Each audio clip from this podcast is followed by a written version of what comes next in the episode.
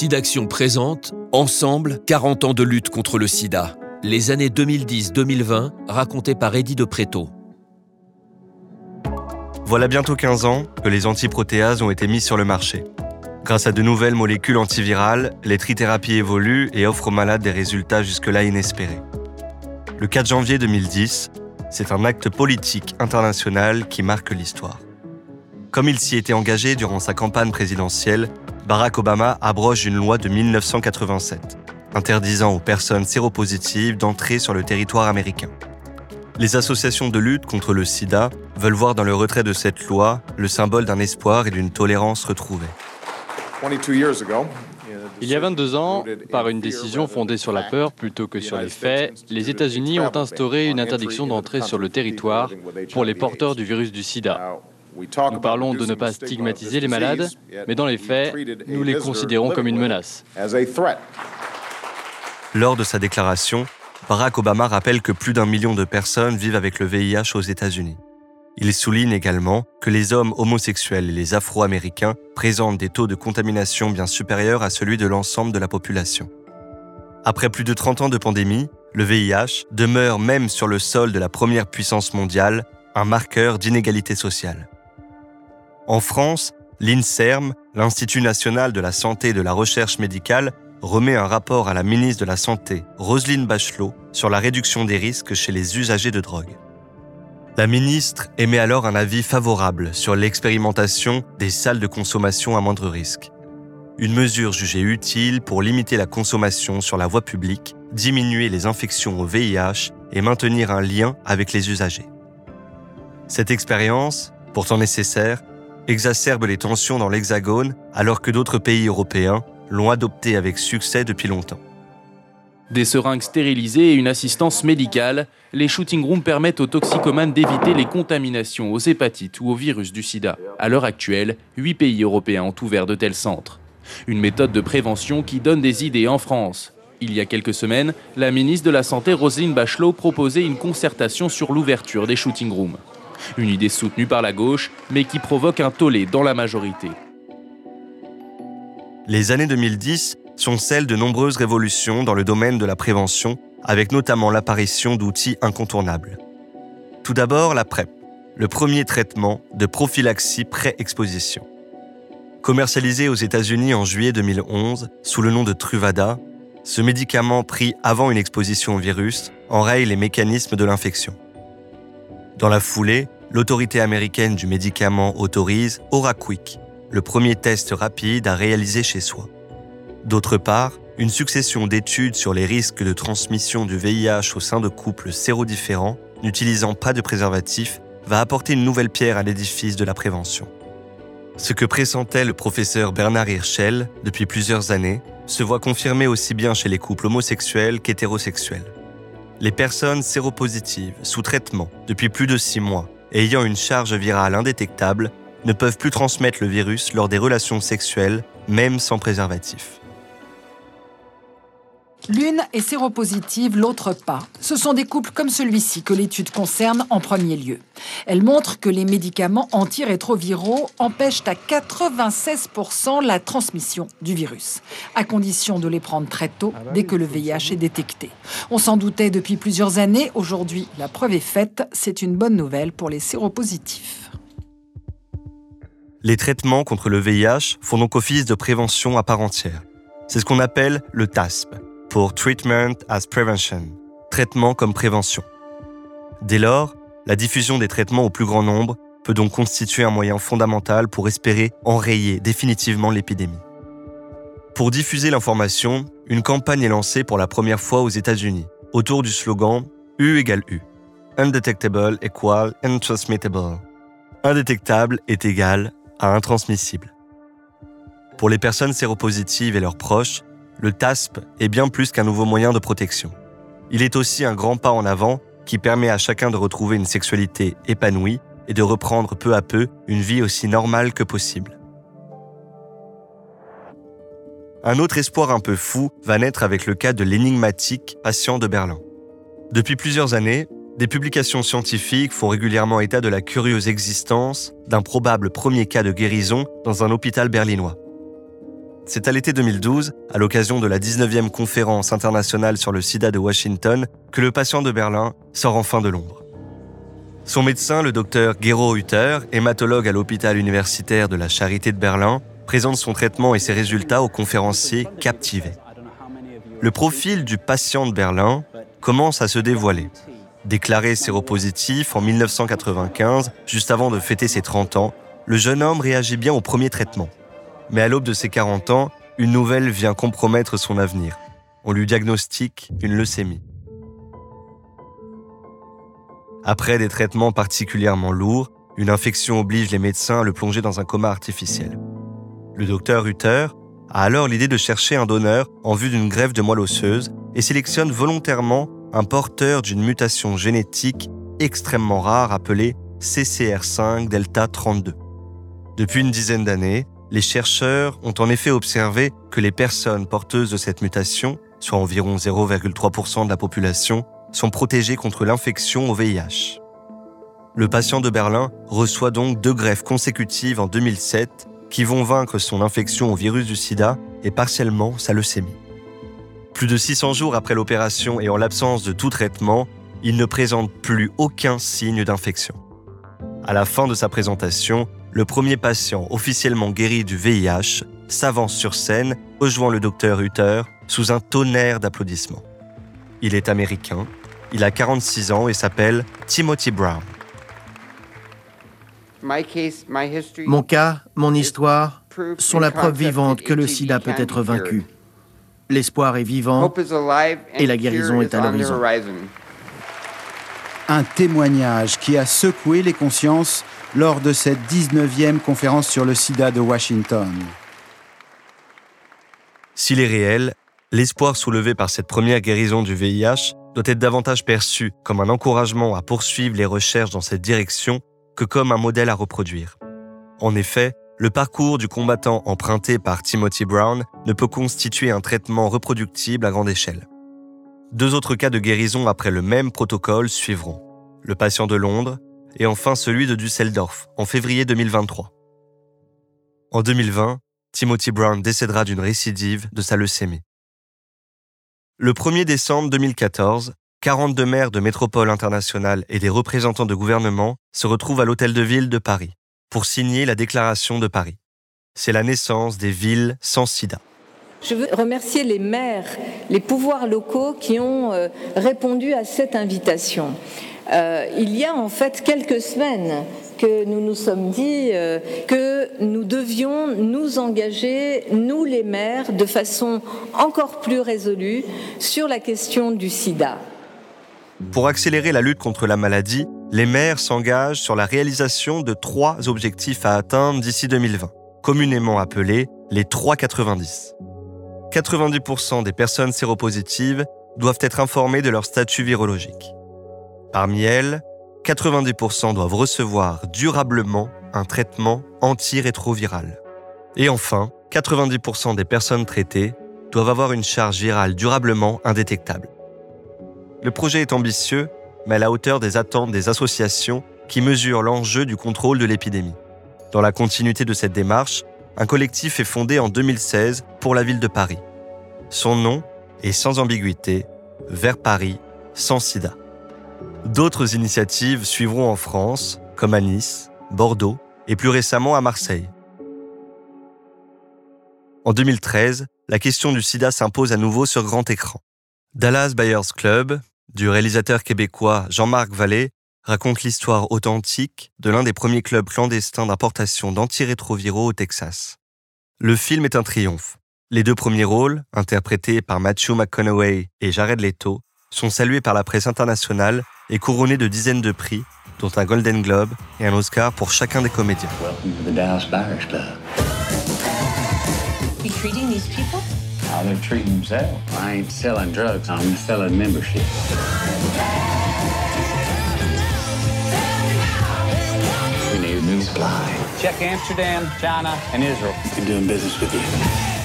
De l'autre côté de l'Atlantique, c'est un film français qui vient percuter les écrans.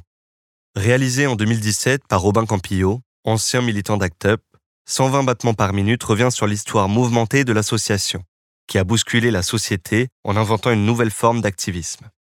Présenté au Festival de Cannes, c'est un triomphe public et critique. Le film remportera 7 Césars. À Acte Paris, nous avons choisi d'affirmer le sida comme un défi. Vous pouvez le relever avec nous Rejoignez-nous Nous nous battons contre ceux pour qui l'épidémie est une aubaine car elle tue depuis plus de 10 ans dans l'indifférence générale.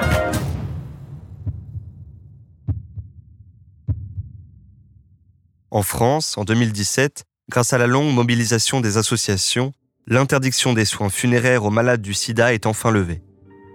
Pendant plus de 30 ans, les défunts atteints du VIH étaient privés de tout soin de conservation, sans que cette mesure n'ait jamais été appuyée par aucune étude scientifique. Le décret de 1986, signé dans un climat de terreur, qui discriminait et stigmatisait jusque dans le deuil les personnes séropositives et leurs proches, tombe enfin. À l'aube des années 2020, c'est un autre virus qui va soudainement bouleverser l'histoire. Un marché aux poissons fermé et en cours de désinfection. C'est ici que tout a commencé. Les premières victimes ont été contaminées sur ce marché de la ville de Wuhan, en Chine. Deux personnes sont mortes dans cet hôpital. Selon les autorités chinoises, 45 personnes auraient été contaminées par ce virus encore mystérieux. Les scientifiques de l'OMS sont inquiets. Bien que les maladies soient radicalement différentes, l'histoire semble se répéter. Début janvier 2020, l'OMS annonce qu'une pneumonie atypique se développe de façon inquiétante en Chine. Elle semble due à un coronavirus jusqu'alors inconnu, la Covid-19. Face à l'apparition progressive de cas confirmés et de premiers décès sur le territoire national, cette épidémie qu'on regardait d'abord de loin cristallise peu à peu l'attention des médias et des autorités. La multiplication des décès et la soudaine saturation des services de réanimation contraignent de nombreux pays, dont la France, à prendre une décision aussi radicale qu'inédite. Dès lundi et jusqu'à nouvel ordre, les crèches, les écoles, les collèges, les lycées et les universités seront fermés.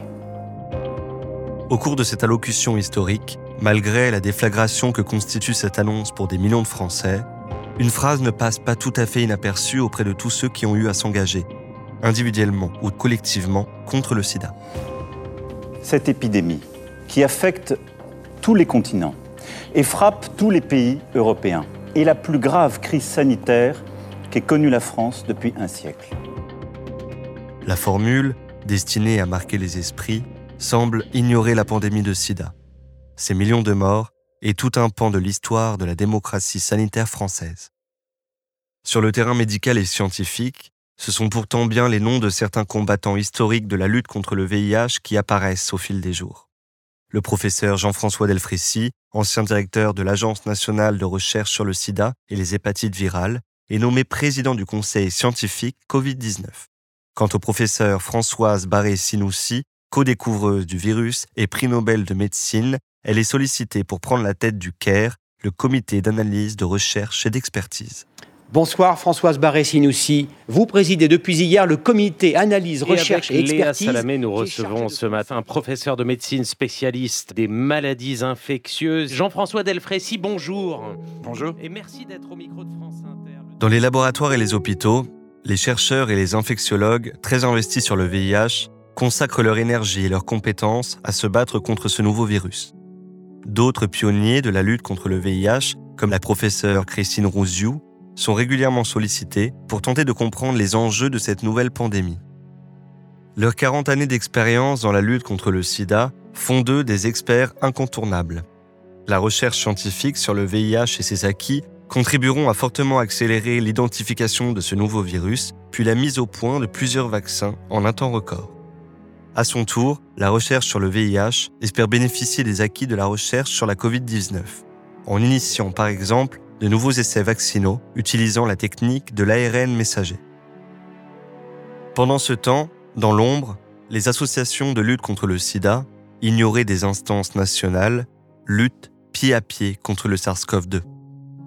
Elles adaptent leurs activités et mettent à profit leur longue expérience en matière de prévention et d'accompagnement des personnes les plus précaires et les plus éloignées des soins. Elles apporteront également une aide sociale précieuse aux personnes vivant avec le VIH dont les situations administratives ne permettent pas d'avoir accès aux aides mises en place par l'État, comme les travailleuses du sexe ou les personnes sans papier.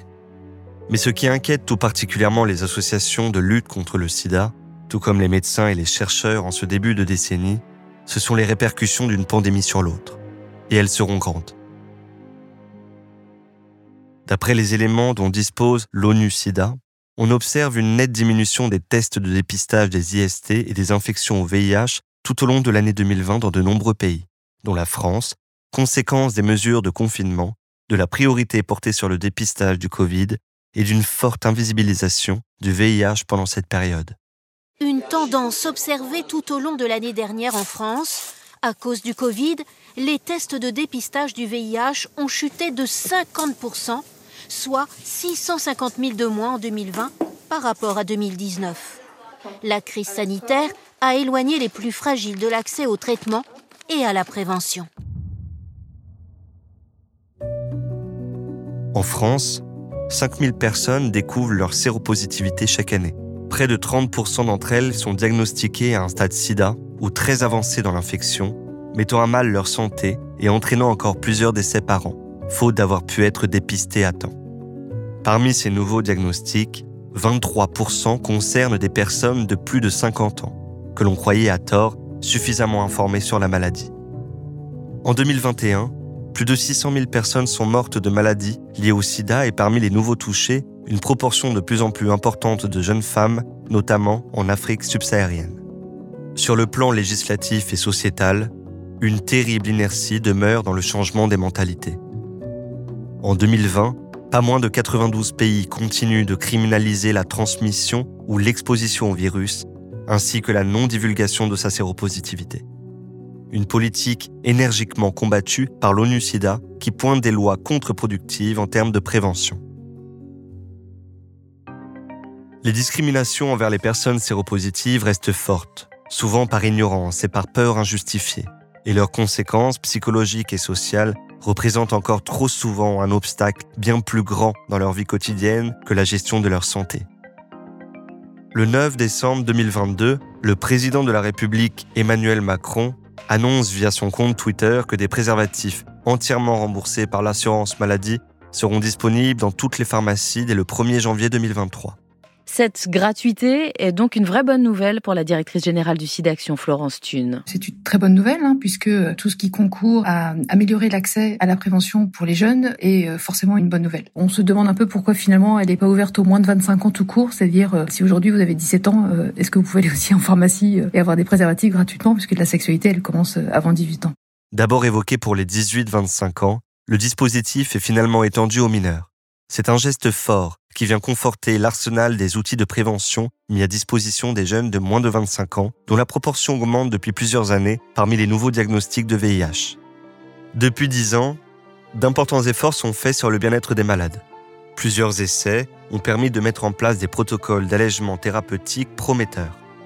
Les essais Quatuor et dernièrement Duetto semblent confirmer que l'allègement du nombre de molécules associées à la réduction de prise hebdomadaire est possible permettant aux malades d'envisager de vivre plus sereinement avec le virus. Un traitement injectable tous les deux mois fait également son apparition.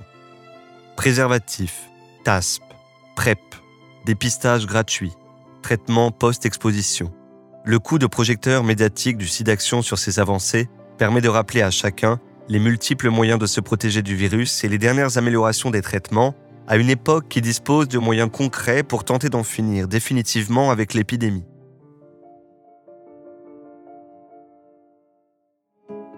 Plus de 40 ans après le début de la pandémie, la lutte contre le sida est entrée dans les manuels d'histoire. Chercheurs, médecins, personnes vivant avec le VIH, politiques, artistes, activistes, la lutte a su mobiliser des pans entiers de la société et raconte une histoire globale et collective qui transcende les frontières entre les pays, les continents, les disciplines, les sociétés, les cultures. Ils doivent aujourd'hui continuer de mener de nombreux combats notamment pour défendre l'accès aux soins pour les personnes dont les droits sont régulièrement bafoués, qu'elles vivent avec le VIH ou qu'elles y soient particulièrement exposées par leurs conditions de vie, leur orientation sexuelle, leur origine. Cette lutte se rappelle régulièrement à nous à travers l'art, les médias ou plus simplement notre quotidien. à travers un épisode nouveau qui vient compléter la mémoire d'un combat que nous partageons tous, chacun à notre manière. Que l'on ait connu l'arrivée de l'épidémie ou que nous la découvrions seulement aujourd'hui, elle a profondément bouleversé notre rapport à la sexualité, à l'altérité, à la médecine, à l'insouciance, au cinéma, à la littérature, à la musique, aux addictions, à l'engagement, au courage, à la mort et à la vie.